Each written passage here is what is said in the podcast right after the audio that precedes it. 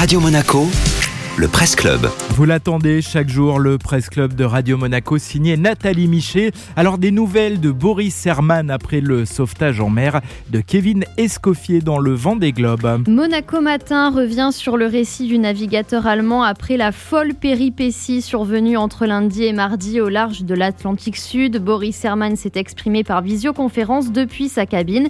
Le journal décrit un homme marqué par l'événement de la nuit et pour cause, le skipper du Sea Explorer Yacht Club de Monaco et de ceux qui ont été déroutés pour tenter de porter secours à Kevin Escoffier qui a dû activer sa balise de détresse dans les 40e rugissants. J'étais le deuxième bateau le plus proche, explique Boris Herman. On m'a demandé de faire route vers la dernière position connue de son bateau et j'ai mis un peu plus de deux heures pour y arriver.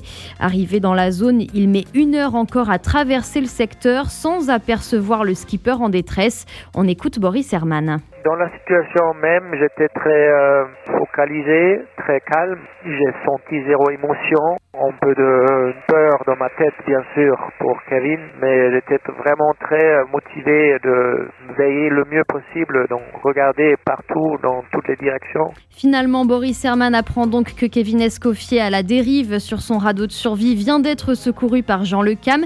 Un dénouement presque inespéré en pleine nuit dans des conditions météo difficiles, raconte Monaco Matin.